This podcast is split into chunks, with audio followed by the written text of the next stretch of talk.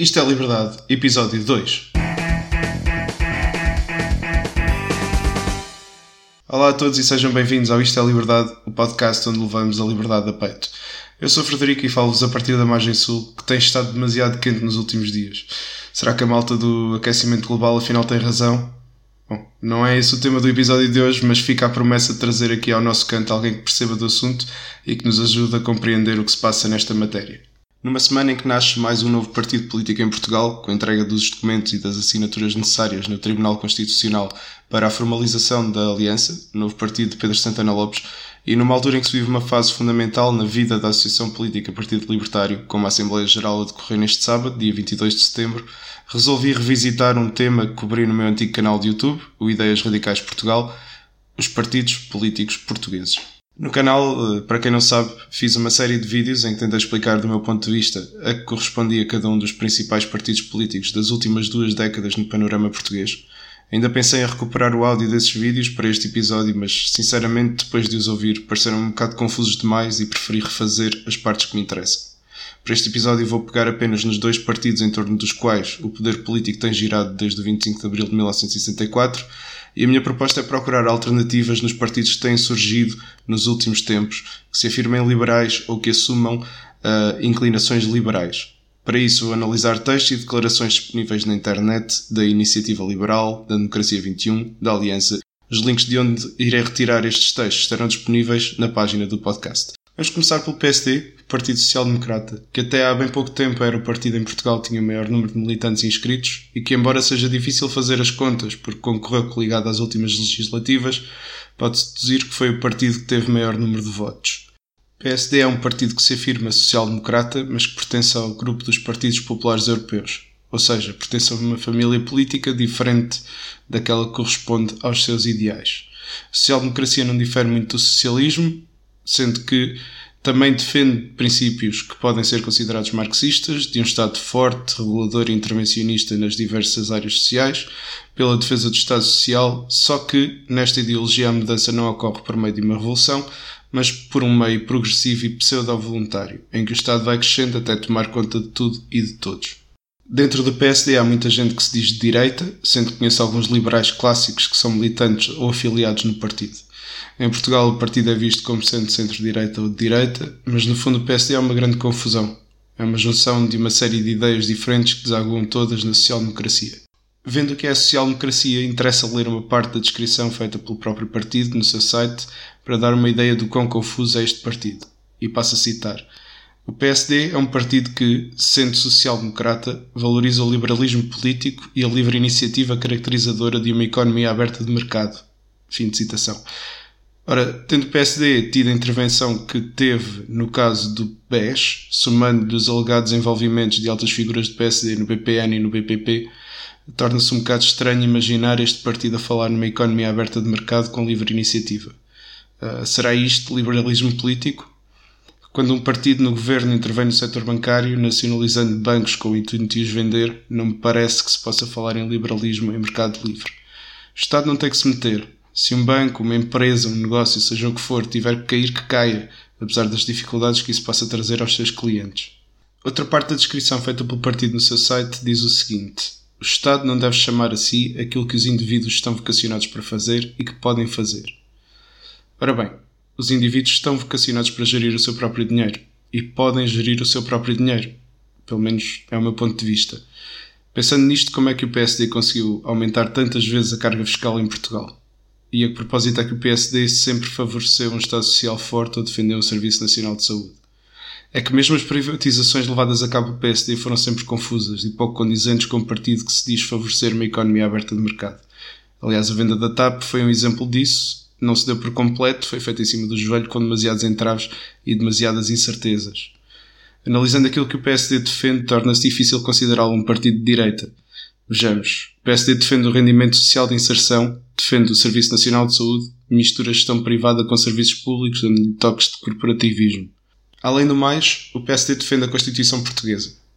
Eu consigo compreender que seja complicado no partido político declarar-se abertamente contra a Constituição, mas para um partido que se autoclassifica como de centro-direita, seria desaconselhável haver essa defesa aberta de uma Constituição que no seu preâmbulo diz, e passo a citar, A Assembleia Constituinte afirma a decisão do povo português de defender a independência nacional, de garantir os direitos fundamentais dos cidadãos, de estabelecer os princípios basilares da democracia, de assegurar o primado do Estado de Direito Democrático e de abrir caminho para uma sociedade socialista, no respeito da vontade do povo português, tendo em vista a construção de um país mais livre, mais justo e mais fraterno.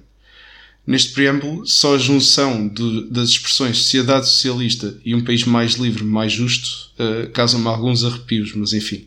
Houve alturas da história recente da democracia portuguesa em que o PSD chegou ao poder e declarou a intenção de reduzir a dimensão do Estado.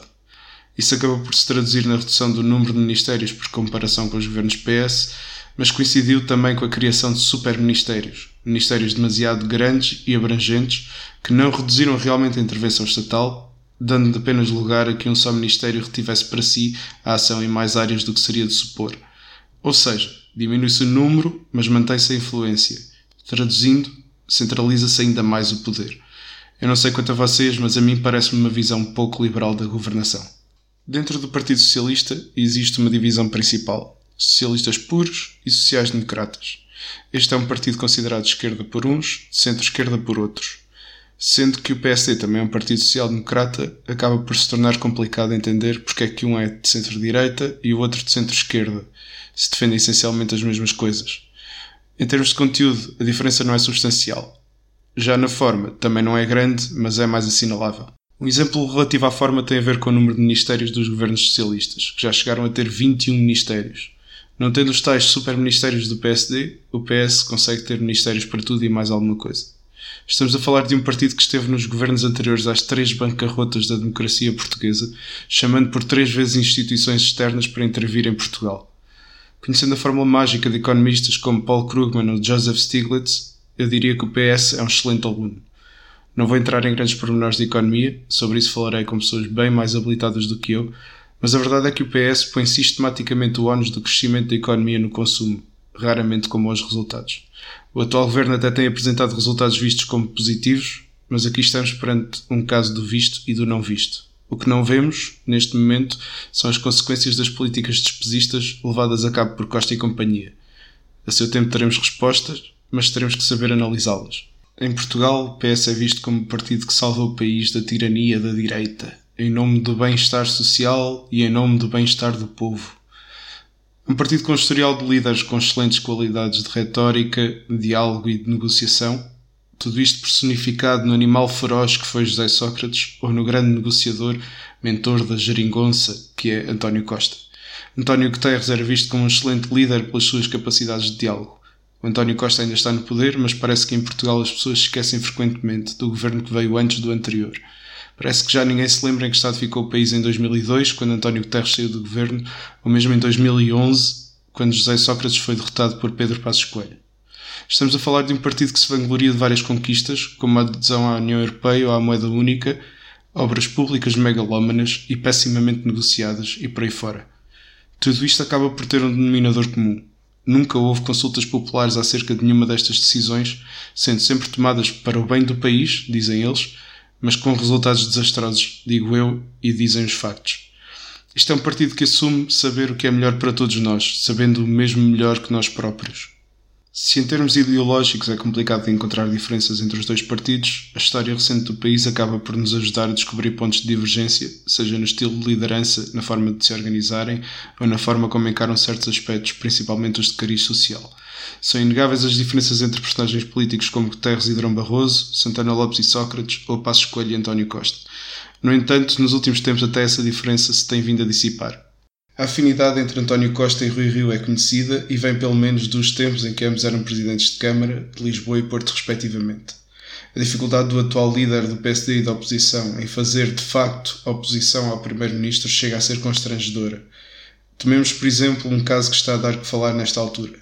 Rui Rio foi crítico de Joana Marques Vidal enquanto Procuradora-Geral da República e chegou a defender que não devia ser reconduzida no cargo, permitindo assim que Lucília Gago fosse indicada para o cargo. Esta sexta-feira, para Rui Rio, Joana Marques Vidal já tinha sido a melhor Procuradora-Geral da República Portugal tinha tido. Este desencontro entre o que Rui Rio realmente pensa, que é demasiado próximo do pensamento de António Costa, e o que Rui Rio quer pensar, de maneira a ser de facto líder da oposição, é no mínimo desastroso. Depois há situações em que o Rui Rio vai ainda mais à esquerda que o PS, como o caso da taxa Robles, em que Rui Rio defendeu que a ideia não era descabida, levando com a resposta de várias figuras do PS que a rejeitaram liminarmente. Perante esta amálgama que são os partidos de poder em Portugal, restam poucas alternativas. Sabendo que eu dificilmente apontaria o Bloco de Esquerda, o PCP ou os Verdes como alternativas viáveis, resta apenas o CDS no panorama atual. Ora bem, eu não vou falar do CDS neste episódio por uma questão de poupar tempo, senão o episódio tornar-se-ia demasiado longo e ainda mais monótono, mas há outros pontos que gostaria de mencionar. Nos últimos tempos temos assistido à chegada ao espectro político português de vários partidos e movimentos que se afirmam liberais ou que dizem ter fortes inclinações e influências liberais. No que resta deste episódio vou tentar fazer algumas observações sobre os seus manifestos e suas declarações políticas, começando pelo que se constituiu como partido político há mais tempo, a Iniciativa Liberal. A Iniciativa Liberal surgiu no panorama político nacional como partido político reconhecido pelo Tribunal Constitucional no final de 2017. Neste momento é o único dos movimentos de que vou falar que está a funcionar já como partido e não apenas como movimento ou associação. Apareceu como um movimento que defende menos Estado, mais liberdade, que aliás é o seu slogan mais visível, baseando-se no Manifesto Liberal de Oxford de 1947. Adaptando este documento, a Iniciativa Liberal apresentou-se como Manifesto Portugal mais liberal. Embora saúde a ideia, pessoalmente não gostaria de ver só Portugal mais liberal. Eu gostava de ver Portugal de facto liberal clássico ou mesmo libertário. Bom, mas passando os meus devaneios à frente, vamos espreitar as principais linhas do manifesto deste partido. O primeiro ponto é relativo à capacidade de raciocínio e atuação independente do homem e dando ênfase à liberdade de escolha, bem como à responsabilização pelas ações por ele praticadas. No segundo ponto, defende-se o respeito pelo ser humano e pela família como bases fundamentais da sociedade. Até aqui tudo bem, mesmo considerando o destaque dado à capacidade de atuação independente do homem, uh, um bocadinho parecido com o ponto do PSD em que se diz que o Estado não deve chamar a si o que os indivíduos estão capacitados para fazer.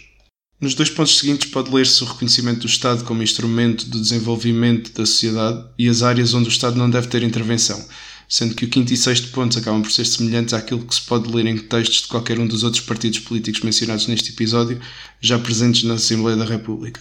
Fala-se da defesa do Estado de Direito ou do respeito pelas liberdades e opiniões das minorias. Infelizmente é raro o caso em que estes assuntos são geridos com bom senso. Resta saber se a iniciativa liberal o fará. Relativamente ao progresso económico, a iniciativa liberal admite o controle estatal em atividades que cedam o âmbito da iniciativa privada ou áreas em que a concorrência já não funcione. Parece-me que a iniciativa liberal é liberal, mas não acredita verdadeiramente no livre mercado. Uma vez que se acreditasse de um ponto de vista liberal clássico, teria noção que o livre mercado se encarrega de promover a concorrência e tem o potencial de criar soluções para qualquer área de atividade. Por isso mesmo, aquilo que a iniciativa liberal propõe que seja a atuação do Estado na economia acaba por ser um grande nada, se houver uma economia de livre mercado. Se for essa a ideia, acaba por ser inútil atribuir funções ao Estado na economia. Na terceira secção do manifesto, denominada Liberdade e Responsabilidade, temos um call to arms, um chamamento às armas de uma tradução livre.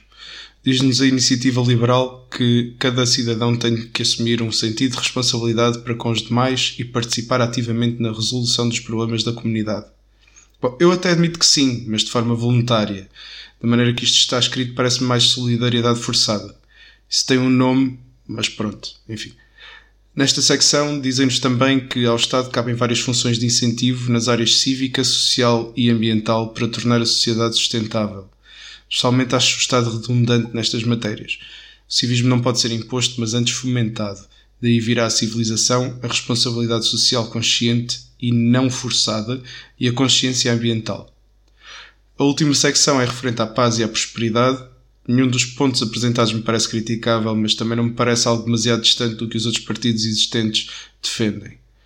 Ou seja, temos aqui algumas boas ideias misturadas com outras já existentes e ainda outras um bocado menos boas, por assim dizer. É um princípio, mas como libertário votaria na iniciativa liberal? Tenho dificuldades em compreender se seria boa ideia. A Democracia 21 nasceu no início deste ano de 2018 e encontra-se em fase de recolha de assinaturas para se constituir formalmente como partido político, de maneira a concorrer às eleições europeias e legislativas de 2019. É um proto-partido frequentemente descrito como sendo de direita e liberal. Eu não tenho grandes objeções à descrição e até compreendo, considerando a ideia de que a maioria das pessoas em Portugal tem do conceito de liberalismo, mas parece-me que um esclarecimento mais profundo do liberalismo defendido deixaria bem mais claro o posicionamento no espectro político esquerda-direita do que propriamente a afirmação ser de direita. Tal como acontece na iniciativa liberal, a Democracia 21 tem vários ex-militantes do PSD na sua fundação. Há quem veja isto como uma espécie de ramificação do centro-direita e de fragmentação do eleitorado do PSD. Ora, eu não concordo se todas as ideias possíveis tivessem reflexo nos partidos políticos existentes desde o 25 de Abril, nunca teríamos taxas de abstenção significativas. A Democracia 21 apresentou em julho o seu próprio manifesto, composto por cinco pontos: liberdade, Estado, economia, sociedade e país e Europa e mundo. No primeiro ponto, a liberdade, podemos ler que esta é um direito inalienável de todos os indivíduos, até aqui tudo bem, e que a Democracia 21 acredita na soberania moral do indivíduo. Ou seja, mais um ponto em comum com a Iniciativa Liberal e com o PSD. Nada contra, é apenas uma constatação que acaba por ser natural, partilhando os três de um espaço político próximo. Relativamente ao Estado, diz-nos a Democracia 21 que o quer limitado, laico e de dimensão reduzida. O PSD também o quer de dimensão reduzida, como já vimos, mas nem por isso consegue limitar os seus poderes. Neste ponto, a Democracia 21 introduz um ponto interessante. Além de falarem de uma justiça verdadeiramente independente, imparcial e transparente, como funções que o Estado deve assegurar, falam também da necessidade do Estado assegurar o acesso universal a uma educação de qualidade, cuidados de saúde, justiça, segurança e a existência de uma rede básica de proteção social. Ora, aqui, enquanto libertário, eu não consigo concordar. Parece-me interferência a mais. Vocês ouvintes podem não concordar comigo e até aceitar a intervenção do Estado nestas áreas, mas a mim parece-me excessivo. Já no terceiro ponto, a Democracia 21 defende a economia de mercado livre e recusa o intervencionismo estatal. Isto parece-me contrastar com as funções atribuídas ao Estado no ponto anterior, uma vez que a economia está presente nas áreas mencionadas. Se o Estado não vai intervir, como vai assegurar coisas que têm custos associados? Em relação aos últimos dois pontos, eu não tenho grandes observações a fazer, uma vez que me parecem relativamente certos. Tudo bem. Eu vou disponibilizar o link para este manifesto e para o da Iniciativa Liberal na página do podcast para que os possam ler na íntegra e tirar as vossas próprias conclusões. Da minha experiência com a Democracia 21 até hoje, pude notar que contam entre si com feministas acérrimas, o que acaba por tornar a questão de serem de direita um bocadinho estranha, visto que estamos a falar de pessoas que se parecem identificar com o feminismo pós-modernista específico de certa parte da esquerda, tanto lá fora como mesmo em Portugal. É mais um ponto em que seria interessante sermos esclarecidos, mas os esclarecimentos até hoje vindos da Democracia 21 têm sido raros e pouco esclarecedores. A Aliança de Pedro Santana Lopes diz-nos na sua Declaração de Princípios que assenta a sua matriz em três eixos fundamentais: personalismo, liberalismo e solidariedade. Relativamente ao personalismo, fala-se em respeito pela vida, pela pessoa e pela sua dignidade. Mais uma vez, nada demasiado divergente daquilo que encontramos na Declaração de PSD. O papel da família na base da sociedade e as liberdades religiosas e pessoais também estão nesta declaração. De um modo geral, não há grandes diferenças entre a Declaração de Princípios da Aliança e a do PSD, o que não é propriamente de espantar. Na prática, veremos como atuará este novo partido, que faz questão de ter na sua descrição uh, a palavra liberalismo. Se o levar tão a sério como o PSD leva a questão da economia de mercado aberta, será uma oportunidade perdida de inovar no espaço político português. A verdadeira diferença acaba por ser a posição da Aliança relativamente à União Europeia. Muito brevemente, a Aliança cita as diferenças daquilo que eram as circunstâncias dos países que a fundaram para aquilo que é hoje a União, para justificar que não faz sentido seguir com uma União Europeia que não seja reformada. Depois, diz-nos a Aliança que o Estado deve ser forte e respeitado nas suas funções de soberania. Menciona a justiça e a segurança, nada de novo aqui, e diz também a Aliança querer um Estado responsável, regulador e dinamizador em áreas vitais para o nosso país que transcendem a esfera do privado. Parece-me já ter lido isto em algum lado, mas enfim. Em contraste, nesta declaração pode ler-se a defesa de uma forte redução da carga fiscal. Não é tudo mau nem lugares comuns, pelo menos. Eu não me vou alongar muito mais porque o episódio já vai longo e amanhã tenho que me levantar cedo para ir a Pombal, ao almoço convívio do Partido Libertário e à Assembleia Geral. No fundo, os três novos partidos de cariz liberal acabam por se assemelhar demasiado entre si e só o futuro nos dirá se constituem reais alternativas ao que já existe. O problema parece-me residir no facto de estarem todos demasiado ancorados no seu passado no PSD, que acaba por fazê-los demasiado parecidos também com os dois partidos que têm alternado as funções de governação. É preciso romper com este ciclo. Para isso, espero poder contar com um destes três partidos ou com o Partido Libertário. Na próxima semana terei comigo um convidado extraordinário que nos poderá ajudar a perceber em que é que o Partido Libertário pretende fazer diferente dos partidos analisados neste episódio, entre outras coisas. Relembro mais uma vez, links para os manifestos na página do podcast e todos os episódios estão a partir de agora disponíveis no iTunes, no Podbean e no SoundCloud. Obrigado por estarem connosco e não se esqueçam, isto é liberdade.